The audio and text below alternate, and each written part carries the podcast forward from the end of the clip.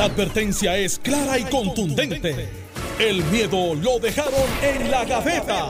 Le, estás dando play al podcast de Sin, miedo, de Noti1630. Buenos días, Puerto Rico. Esto es Sin Miedo en Noti1630. Soy Alex Delgado y ya está con nosotros el senador Carmelo Ríos, a quien le damos los buenos días, senador. Buenos días a ti, Alex. Buenos días, Alejandro. Hoy se cosecha. Alejandro trajo a la plataforma. ¿Cuántos racimos de plátano caben ahí? Ahí caben como. eh, bien acomodados, como 9000 racimos. Baja, baja. 9000 plátanos. Baja, baja, ok, ya. bien. 9000 plátanos. Llegamos, llegamos. En qué momento se tiró un. Buenos días, gobernador Alejandro Es que García uno Padilla. puede- bueno, sí. Tú lo cuentas por plátano. Por plátano. ¿Y a cuánto está el precio del plátano más o menos? Eh, ¿Qué te voy a decir? No, no, es para que la gente sepa. Tú no eres el de Daco. No, pero en el yo- supermercado, eh, no, no lo No, depende. a pro- promedia. No, De- el ya, ya, ya, o sea, debería bajar de dólar. Ya, eh, digo, a dólar estaría caro. Uf. Vamos a hablar ya mismo de, de Agricultura. De agricultura, pero de los tomates. Dale. Conmigo no Este- cuente. Yo voy para allá un día, pero esos 14. No. no. Eh, Bueno, yo, yo voy. no- Si no- me dicen para voluntario, yo voy un día. No podemos, sí, no podemos, este, ¿verdad? Eh, dejar pasar eh, en el programa el tema terrible de lo que es la violencia de género a raíz de la aparición del cuerpo de esta joven Angino Amí González. Esta joven eh, desapareció eh, la semana pasada eh, y desde entonces pues se han estado, se ha estado buscando. De hecho, quien la eh, reporta desaparecida es su esposo, quien en la noche de ayer confesó que fue él quien la mató y la llevó, o, llevó más bien a la policía a un, a un área del municipio de Cuamo, donde la lanzó por un precipicio de, de 30 pies de altura y, y, ¿sabes? Ya, ya uno dice contra, eh, ¿sabes? Esto, esto no para, esto no para. Eh, pero lo más llamativo, de las cosas más llamativas dentro de esta historia, es que esta joven desde hacía un tiempo llevaba publicando en sus redes sociales parte de lo que estaba eh, viviendo, pero que al mismo tiempo dejan entrever, pues que aunque no era algo que ella, ¿verdad? Este, eh, aguantara con, con, ¿verdad? Este, aceptara, vamos a decir así, lo aceptara, eh, pues, ¿sabes? No, como que le costaba salir de la relación. De hecho, hay una publicación de una foto eh, que fue en agosto 17, donde ella sale, sale ella, su esposo y, y una de sus hijas, ella tiene tres niñas, y dice aquí con el tóxico de casa. Y la cara del individuo con, ¿sabes? Este, de, de pocos amigos.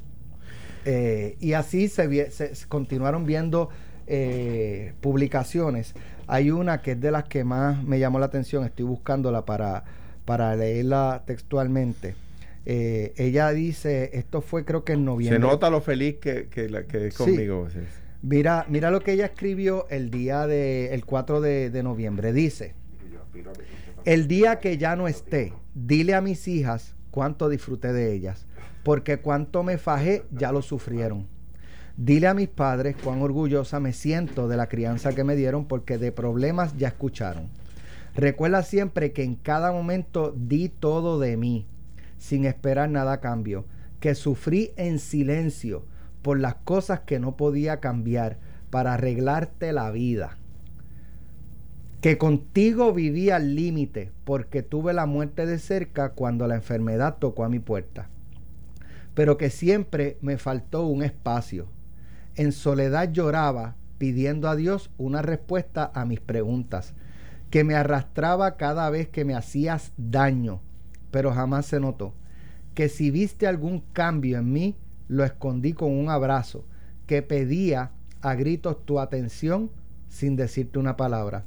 Siempre lleva en la mente que hice todo lo que estuvo en mis manos para verte subir y subir, que aún en desacuerdo con tus acciones, vivía para complacerte. Ay, bendito, se me, se me fue la, Mira, la pantalla. Este. Sí, Alejandro, ibas a comentar. Bueno, Pues, déjame, sí, déjame sí. ver si ya, ya me apareció aquí. Eh, vivía para complacerte, que muchas veces preferí borrar mi sonrisa para con ella pintar la tuya, porque siempre tuve la esperanza de que fueras una mejor persona. Todo de mí lo di, sin que me quedara nada por dentro. Algún día lo entenderás. Obviamente ya no lo menciona él, pero... Sí, pero sabemos a qué se refiere. Eriza, eriza la piel, ¿verdad? Y eh, es triste y pues, la- le abrazo a su familia. Eh, la violencia machista eh, es, un, es, un mal que nos ha estado azotando ya por demasiado tiempo y aunque ha habido avances, eh, no, no hemos avanzado lo suficiente y lo que se espera de una sociedad madura eh, eh, ya en- terminando la primera cuarta parte del siglo XXI. Me parece me parece a mí que no, no existe justificación bajo ninguna circunstancia y es un acto de cobardía. Ahora bien, ¿qué vamos a hacer al respecto? Tenemos que sufrir y acompañar a la familia en el sufrimiento de esta mujer. Pero ¿qué vamos a hacer para que esto suceda eh, cada vez menos, para que esto no vuelva a suceder, eh, para que llegue el momento en que esto no vuelva a suceder? Eh, me parece a mí que el gobernador Pierluisi, que, que eh, ci- ciertamente es una persona más, más de centro, siendo la gobernadora Wanda Vázquez una persona más de, más de perfiles de derecha, pues tiene que decir que sí a la declaración de una emergencia sobre violencia de género. Eh, eh, porque la mera declaración va a llevar un mensaje educativo. El mero hecho de que se eduque lleva un mensaje educativo. Yo quiero dar un dato que es poco conocido. Cada vez, sin excepción, que hay una campaña de, de medios contra la violencia machista, los números bajan. O sea, da resultado. Lo que pasa es que es cíclico, es temporero y no logra apercolar en, la conciencia de algunos sectores.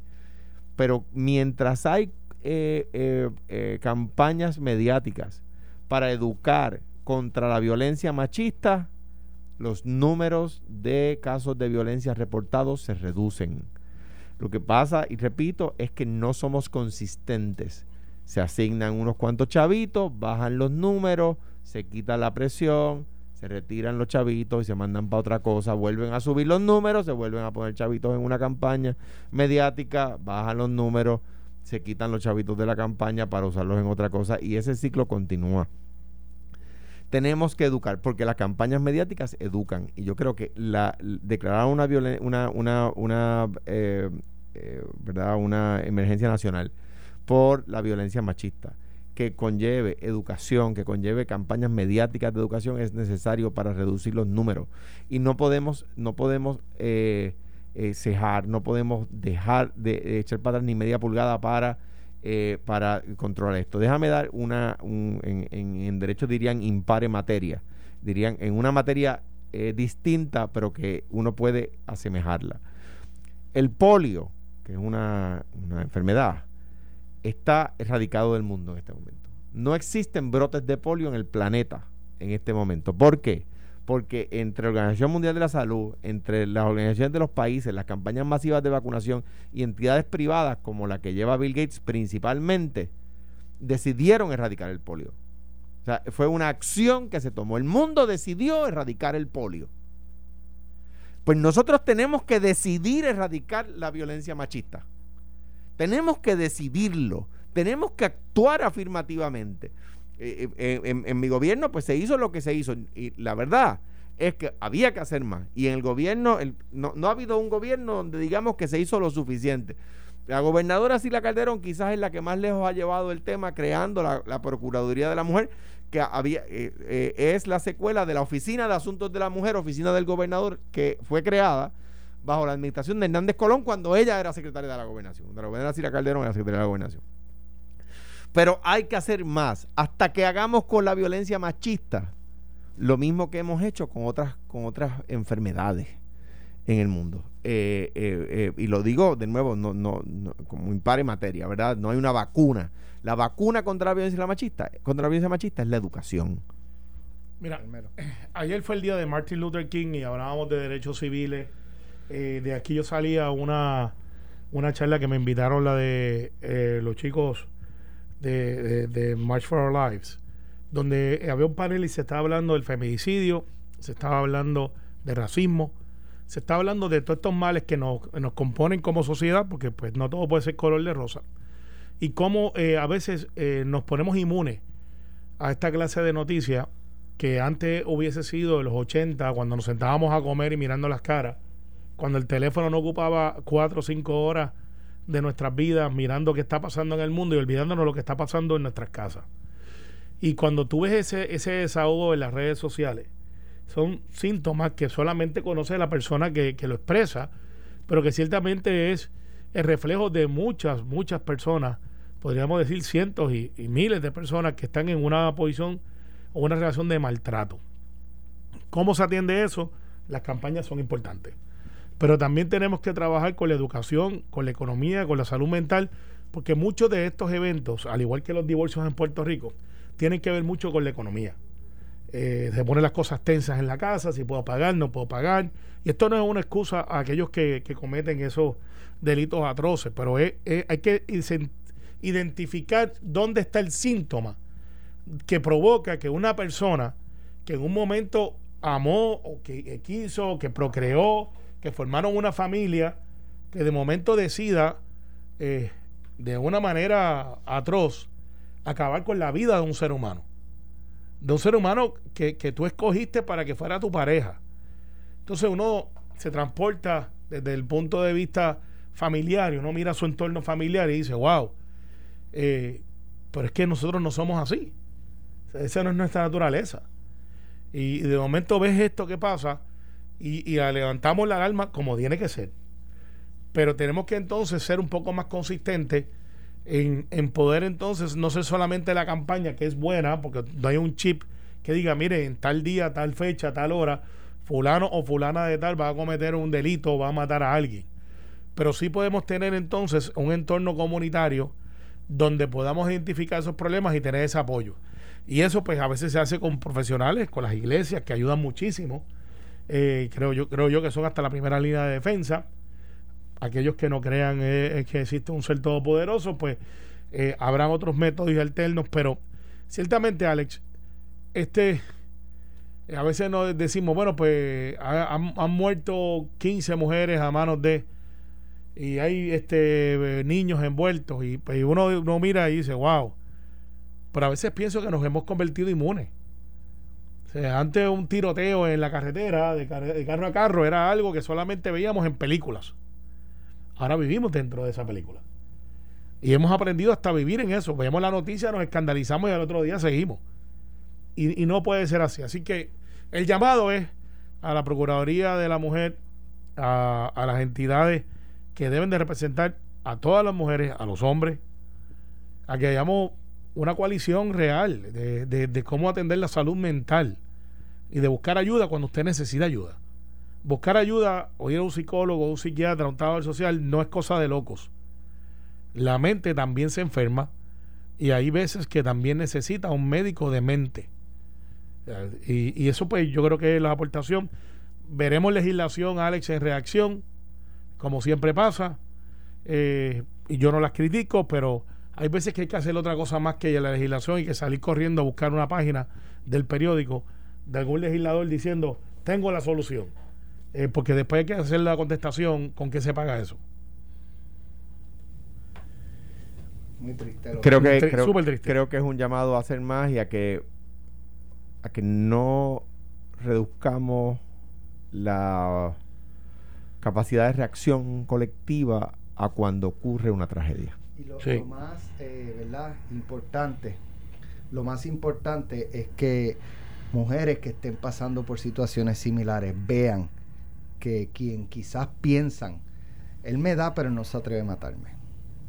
No, eso, eso. Miren lo que pasó. Mira. El, eh, mío sí, el mío sí que no se atreve. Mira, esos mira, son Alex, otros. Pero Alex, mi, mi, mi eh, pareja eh, no, esto, no se atreve. Claro que él me ama. No. Exacto, él me ama, eh, ¿sabes? con y, el ojo no, no, morado. No, no, yo sé que no, no, es, es, es, es, peor Digo, que eso, es peor que eso. Eso es un, eh, eso es, eh, eso pasa. Sí, Alex, es, peor que eso. que eso. Por eso hay que educar a esas mujeres, por eso las campañas educativas tienen dando resultados. Y mira, sí, y, y yo te voy a decir mi experiencia como abogado en la práctica. Y a esos hombres, caramba, eh, digo, la, porque la culpa no es de ella, la culpa es de ellos. Sí. Totalmente. Es, el, es, bueno, no es el principal, es el único responsable. Exactamente. Y, y, y, mi experiencia en la práctica privada de la abogacía era que muchas veces decían, no me quiero divorciar porque él es un buen padre.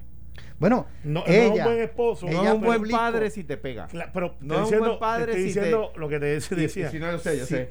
Mire, y mire, esto es sencillo. Ah, Digo, yo no me la sé de memoria todas, pero mire, si se pasa chequeándole usted el celular, si quiere saber dónde usted está, si la controla, si usted, eh, eh, en- eh, si, si quiere controlar todos sus gastos. Eso que dice Carmelo, mira, mira lo que ella escribió el, el, el 4 de diciembre pasado. Publica una foto de ella con las niñas y dice, los papás de, en nombre de la niña, mamá por siempre agradecida de tu, mamá por siempre agradecida de tu presencia en cada etapa de nuestras niñas. Eres un pilar importantísimo en sus vidas. Siempre has sabido ser papá por encima de cualquier cosa. Eso es ella hablándole a él Es que eso pasa después de muchísimo. toda la, la- la- todo lo que ha pasado con él. yo, O sea, yo, el, te- el- el que sea, el que una persona sea buen padre no quiere decir que es una buena persona. por eso. Si te está pegando. Pero pasa muchísimo y el hecho económico, vuelvo y lo recalco. Sí. Si yo me divorcio o si me ¿Qué va a voy, hacer de mí? ¿qué voy a hacer de mí? Eh, no tengo que, ¿qué va a pasar con las nenas o con los nenes? Esos son ciclos que yo los vi mucho, mucho. Yo, llevaba mucho caso criminal, pero me llevaba de vez en cuando de familia, ironías de la vida, y terminé haciendo legislación de familia, eh, porque ese no era mi expertise. Pero te llaman y mira, me quiero divorciar, y yo veía, y entonces veía esas cosas que iban pasando, que era un ciclo, y es casi como un- es una norma. Eh, duran cinco años, de hecho la media es cinco años. Si después que usted pase los cinco años, se supone que ya usted tenga una química con la persona. eh, y yo lo veía, Digo, y vi estudios sobre esto, yo- y vi que los padres que se divorcian a, a puño y patada, a los tres años se convierten en amigos La- en un ciclo. Creo yo que la mayoría de los casos, eso se detecta en el noviazgo. Sí, ahora, a- aquí me preocupa algo. Pues, en un- en un digo, tono- un pienso, tono- pienso que puede haber casos que una vez eh, eh, el matrimonio y, y pasa un periodo de tiempo, las cosas pueden cambiar y, y- y ser muy distintas al noviazgo. Ahora, Pero ahora. la mayoría de las veces yo creo, digo, no tengo ninguna estadística, no soy profesional, es una impresión mía, eh, que en el noviazgo ahora, eh, se Uno puede empezar a ver esos la persona, rasgos, tienes una claro. idea. Pero a- Alex, hay algo que me preocupa que digo Alejandro. Alejandro, repíteme otra vez los síntomas más o menos. Empie- mire, le empieza a chequear a usted el celular. Ya describiste la mitad de los matrimonios Rico. no, pero eso no está, eso no está bien. Uno tiene que tener confianza. Yo estoy de acuerdo Si te digo la verdad, en casa hay un vacilón porque yo no me sé ni, ni el code, ni el código, ¿cómo se llama? Ni el numerito secreto ese para entrar al celular de Wilman. No me sé ni el numerito. Yo tampoco. Pues, hombre, ya- uno Ay, tiene. pero, ¿tú número dos, si, si quiere saber todo el tiempo dónde está usted, si le controla la vida, si decide que usted se pone, si de ropa, si decide eh, si usted puede salir o no, que usted se puede comprar o no. Eh, mire, no, si le controla las amistades. No, no, no, no, no, no, no, no. en la no. última estaba, No. pero en las primeras tres, Alex hizo check, check, no, check. no, no es verdad, no es verdad, no es verdad. No, pero fuera, fuera de broma, este eh, estas No, esto- cosas esto van, a, es- co- es van a continuar ocurriendo y en gran medida, o, o, ¿verdad? Depende. eh, el, el único responsable es Él. él. Sí. Eh, pero también ella, Ella- tiene, ella- tiene ella- algo de, de- Ella de tiene que detectar, ella- de, ella- tiene que poder prever esas actitudes para protegerse. para Eh, protegerse y proteger sus hijas, Los seres hijos. humanos estamos diseñados para proteger nuestras vidas. Estamos diseñados para eso. El sistema nervioso está diseñado para eso. Si usted quiere que sus hijos y sus hijas estén bien, usted tiene que estar ahí. Tiene que proteger su vida. Tan sencilla como eso. Tienes que proteger tu vida. Yo sé que no es sencillo, ¿verdad? Porque hay una- unas cuestiones emocionales este, envueltas. Pero para eso mismo es que lo estamos diciendo y recalcando para que trabaje con eso. Eh, porque no, no podemos, ¿verdad? Tampoco como que, pues es que pues, este, son así, las mujeres este, se entregan y, y, y, ¿sabes? Hay que hablarle un poquito, tam- un poquito más alto, ¿verdad? Para que ese mensaje eh, pase quizás esa barrera de, de- de lo emocional y, pueda comprender cuán peligroso es el ciclo en el que puede estar envuelta y pueda tomar acciones a tiempo. Así que nuestro, nuestro pésame a, a- sobre todo a las niñas, a las hijas de, de esta madre eh, y a la familia, ¿verdad? A la familia. eh, esto, como decía, yo no sé si fue Ramón Rosario esta mañana y- o Iván o el mismo Normando, esto impacta tres familias, las niñas, ¿verdad? Lo, lo- lo que fue producto de ese matrimonio, la familia de, la, de ella, su mamá, sus hermanos, sus tíos, sus, sus primos, y la familia de él también, la familia de él también, ¿verdad? Por, porque esto es terrible lo que, lo que ha hecho este hombre eh, y hasta cierto punto, pues, eh, lo que le espera a él no, no es, no es, ¿verdad? Este, no es para que le agrade a, a su familia ni a nadie, pero son parte de las consecuencias y de la responsabilidad que él tiene que asumir. Así que nada, vamos a una pausa, regresamos en breve con otros temas. Estás escuchando el podcast de Sin, miedo, de Noti1630. Ya estamos de regreso aquí en Sin Miedo en Noti1630 con Alejandro García Padilla, Carmelo Ríos. Eh, ustedes saben, de hecho, lo habíamos discutido la semana pasada, eh, que el movimiento Victoria Ciudadana, eh, pues dijo que los, los asambleístas que el pueblo eligió para, por el partido para ser legisladores municipales de San Juan, pues, pues que el pueblo lo sentimos mucho por ustedes, eso no era lo que nosotros queríamos, así que estos dos salen y vamos a poner lo que nosotros querramos. Ese es el resumen. Bueno, sí, sí, sí. Ahora vamos a complicarlo un poquito más. Entonces, ¿qué pasa? Ante esto, pues varios este, expertos en temas, eh, ¿verdad? Eh, legales, políticas constitucionales, eh, han vertido sus opiniones. Dice eh, el amigo ex representante del PIB, eh, Víctor García San Inocencio. Él, dice, imagínate que ese fuera el criterio para la elección de los legisladores por acumulación, que se preacuerda la renuncia de los que salgan con mayor cantidad de votos para hacer una especie de sorteo entre los que salieron y los que no salieron. Aquí el principio debe ser que tú promueves, defiendes y respetas la voluntad de los electores dentro de las reglas de juego que están trazadas, porque todo lo demás se presta a interpretaciones sobre caprichos. De hecho, yo no recuerdo que el movimiento Victoria Ciudadana dijera, eh, San Juanero, eh, eh, estos son la plancha, pero la verdad es que si no escogen estos dos, nosotros vamos a quitar lo que ustedes escojan y vamos a poner lo que nosotros queremos. Eso no se, eso no se le dijo a los electores. Eso no fue la campaña. Correcto. de otra parte, eh, dice aquí, eh, me parece, eh, Eudaldo Gali, independientemente de cómo ellos visualicen la elección de sus candidatos, la realidad es que por ley salieron electos dos. Y esos dos son los que tienen derecho a estar como asambleístas. Ahora, si internamente esos dos renuncian voluntariamente, ellos, el, el, partido, pueden establecer el sistema de selección alterno y escogen a los nuevos asambleístas. dice eh, para Galicia, eh, si previo a las elecciones se había advertido al electorado sobre la selección alterna, pues entonces se resta preocupación en cuanto a la voluntad del elector. Eso es lo que, lo, que yo acabo de decir, que ellos no lo habían, no se lo habían dicho a los, a los electores. Si efectivamente la intención desde el inicio era sustituir a los candidatos que resultaran electos, dichas candidaturas eran entonces candidaturas de agua. Indiscutiblemente, si hubo una intención electoral, se estaría violentando eh, con esa sustitución. La teoría electoral establece que quien salió electo, salió electo porque los electores querían que saliera electo, el que la gente quería, eh, dice el licenciado y ex senador Eudaldo Valgali.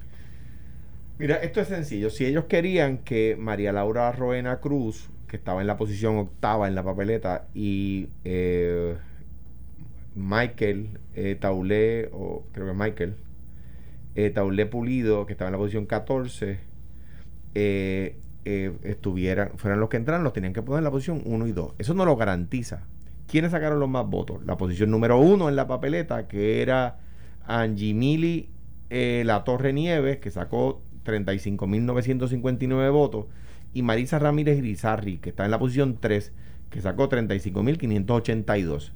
Entonces el movimiento de Victoria Ciudadana quiere sustituirlos por eh, María Laura Roena, que sacó 34.763, eh, y, eh, o sea, más de mil votos menos que Angie Mili da Torre, y em, eh, Michael Taulé Pulido, que sacó 33.524.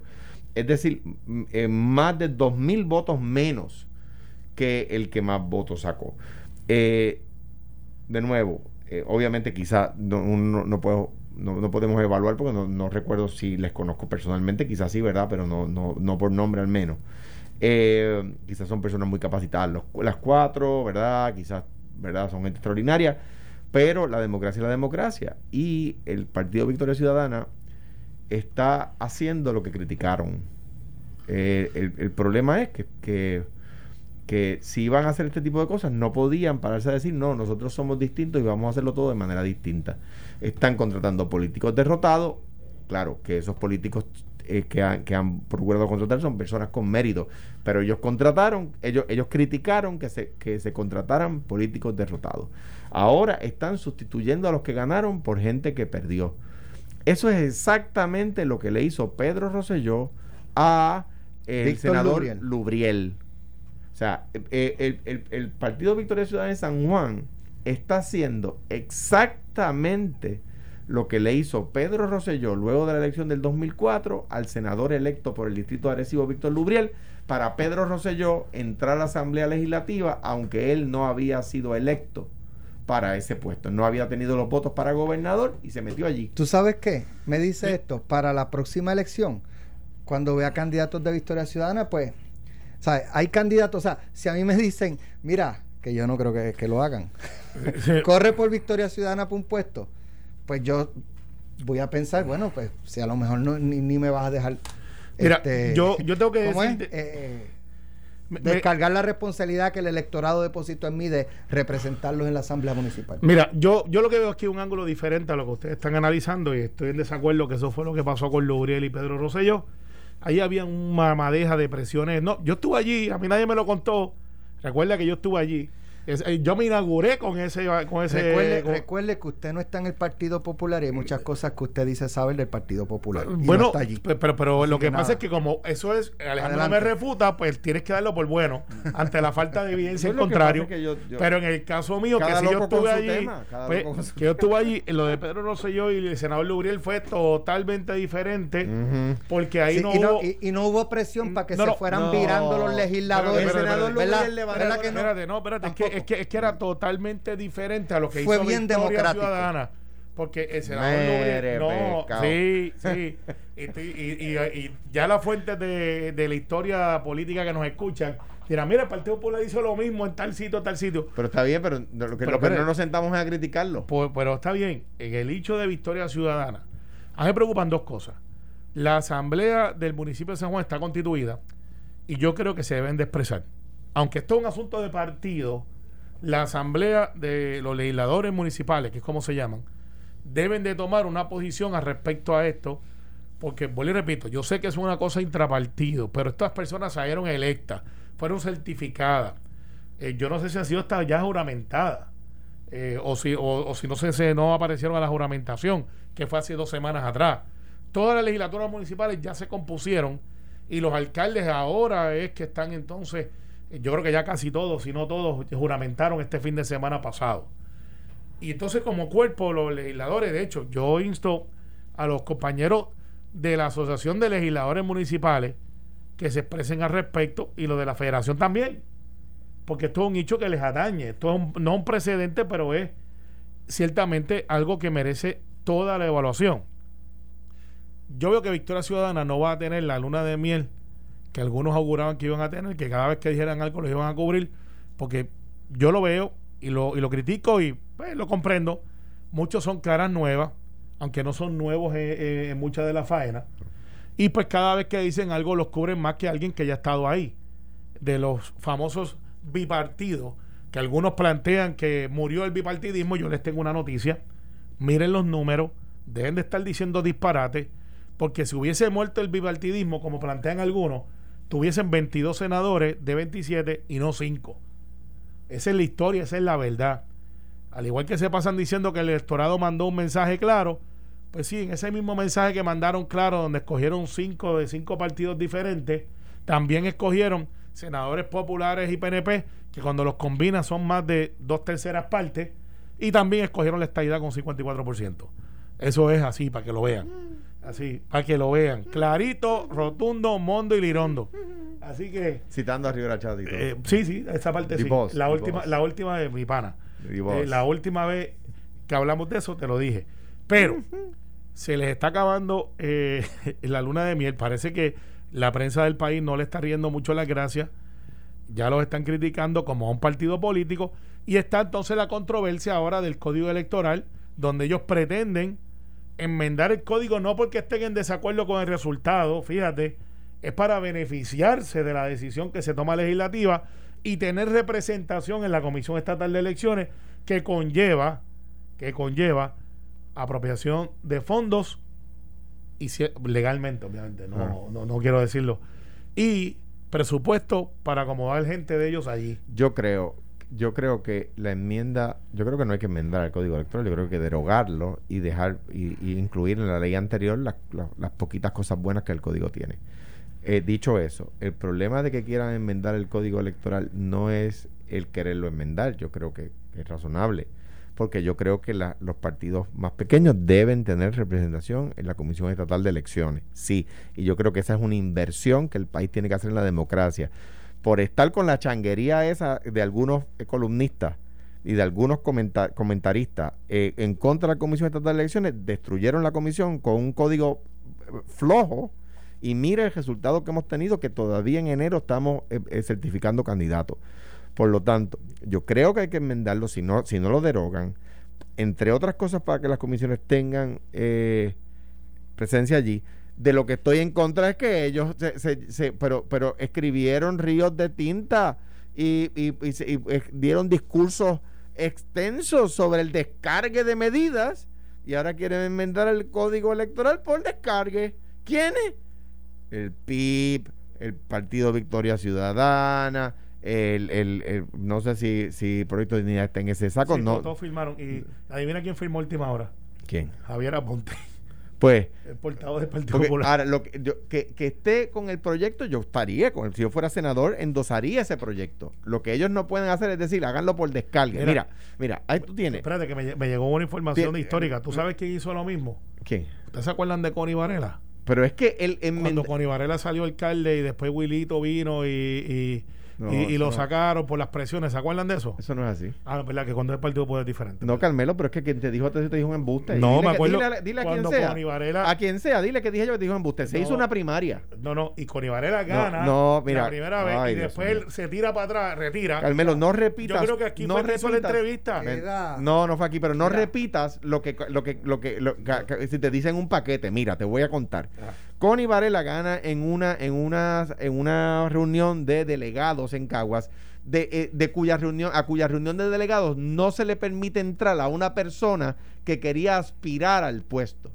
Esa persona demanda y la corte dice que si no se le permitió a una persona candidata entrar a la reunión de delegados para ser candidato y que alguien lo postulara, la reunión de delegados era inválida. Y entonces el Partido Popular, presidido por Héctor Ferrer, cuyo secretario, director, eh, secretario era Víctor Suárez, dice, bueno, pues vamos a hacerlo aún mejor, vamos a hacer una primaria. Y en la primaria gana el Wilito. O sea, que dile a que te escribió que no te meta en lío, que no, te hagas repetir embuste. No, te estoy diciendo lo que dice, fue electo por el delegado, electo. Y la corte, y, la corte desestimó eso. fue para allá y viraron, pero y, no, y fue para allá y viraron, no vengas a cambiarlo. Lo que eh, pasa es, Alex, que cuando es el Partido Popular es diferente. No, cuando es el PNP es diferente. Carmelo, si, dicho, Carmelo, si te han dicho, eh, la persona que, la, dile a la persona que no te escriben bustes. ya. Mira aquí. Dile a la persona que no te escriben bustes. Ya. Ya, no, Porque te hace repetir mentiras.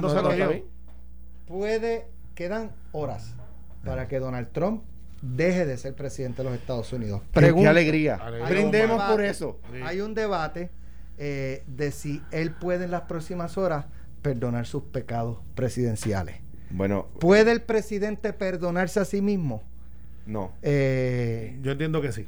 Yo entiendo que no. Yo entiendo que sí. Yo entiendo que no y explico por qué. El, el indulto es... Lo, pregunto porque hay un debate intenso en Estados Unidos sobre ese tema. El, el, indulto es un vestigio de la monarquía. Era algo que el rey, el rey podía hacer. Y al redactar la constitución de los Estados Unidos, entre los poderes que se le dan al poder ejecutivo, le dejan ese poder que era del rey del rey octavo, eh, eh, eh, Jorge octavo, ¿verdad? ¿Por qué el rey no podía indultarse a sí mismo? Porque the king can do no wrong. El rey no puede equivocarse. Si el rey lo hace, está bien. Por lo tanto, el rey no tenía que indultarse a sí mismo. El poder del indulto, el rey no lo podía hacer sobre sí mismo porque the king can do no wrong. en el caso del presidente, eh, el, presidente no es el soberano. El soberano can do no wrong, ¿verdad? El, pueblo, la democracia al que elige, la democracia no se equivoca, es la presunción, ¿verdad? eso no le aplica al presidente. Por lo tanto, como el presidente puede equivocarse, puede cometer errores, no le aplica a sí mismo. El poder del indulto no está hecho para que lo utilice el que lo otorga. Aparte de que le estaría otorgando la constitución un poder eh, ilimitado de violar leyes porque va a tener el poder de perdonarse de todo Así mismo, déjame, déjame, déjame, decir solo la constitución no le entrega al presidente un poder absoluto de delinquir distinto al con, la, con, la, con la herramienta de que se pueda perdonar a sí mismo. Distinto al, al, al, indulto, digamos, preventivo. Por ejemplo, eh, Richard Nixon no, se perdonó a sí mismo. Richard Nixon renunció y el primer acto presidencial de Gerald Ford fue indultar a Nixon aunque no había sido acusado de nada. O sea que sí se pueden dar indultos preventivos, se pueden dar indultos sobre algo que de lo cual no ha sido acusado un ser humano. Pero no a sí mismo. Pero no puede ser a sí mismo. El caso de Richard Nixon lo ilustra. Y de nuevo, el origen del indulto no, e, no era un no, en el en su, desde su origen el indulto es algo que el que lo otorga no se lo puede dar a sí mismo. Carmelo. Bueno, eso se da hoy porque hoy es el último día que Donald Trump está en oficina como presidente full time. Ya este mañana por la mañana él coge maleta and go y va a estar en Maralago como a las 11 de la mañana ya. Antes de que levante la mano Joe Biden y se convierta en presidente. En Bloomberg, en Washington Post, en The New York Times, se está discutiendo si puede hacerlo o no lo puede hacer. Yo entiendo que sí, aunque mucha gente está diciendo que en, Casablanca que no hay un papeleo para perdonarse él o sus familiares. Vamos a sacar los familiares del medio rapidito. A los familiares yo creo que lo puede hacer definitivamente. Sí, sin duda. Y, pero no puede hacerlo para acciones civiles. Todo este, el perdón es para acciones criminales. Criminales. Pues no, o sea, si mañana el ex quiere demandar a Donald Trump eh, puede hacerlo y no tiene inmunidad.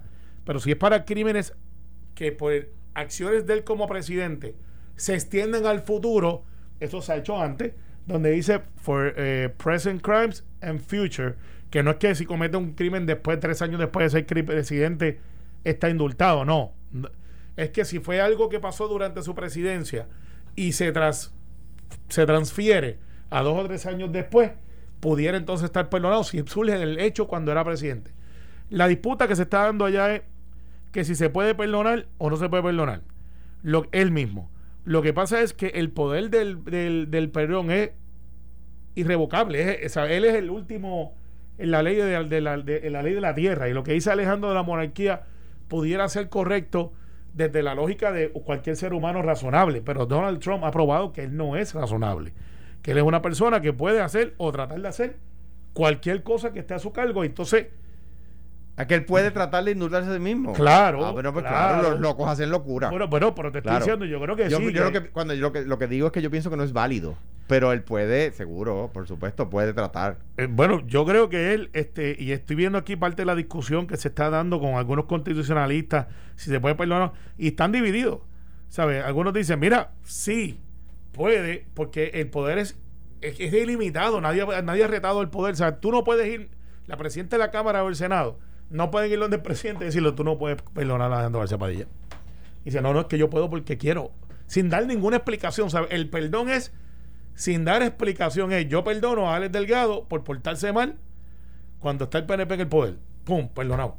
Yo creo que, se, que violaría la separación de poderes. Yo o sea, Tú puedes creer eso yo también, pero que si él lo puede, el poder del perdón hacen locura. Y tan, y tan, los, locos hacen locura. Tenemos que irnos. Qué pena, pues este tema está. Eh, bueno, tenía otra pregunta.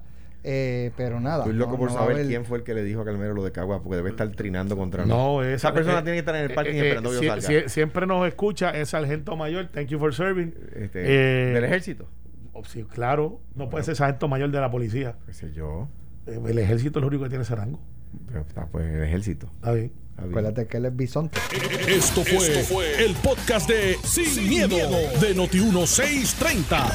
Dale play a tu podcast favorito a través de Apple Podcasts, Spotify, Google Podcasts, Stitcher y notiuno.com.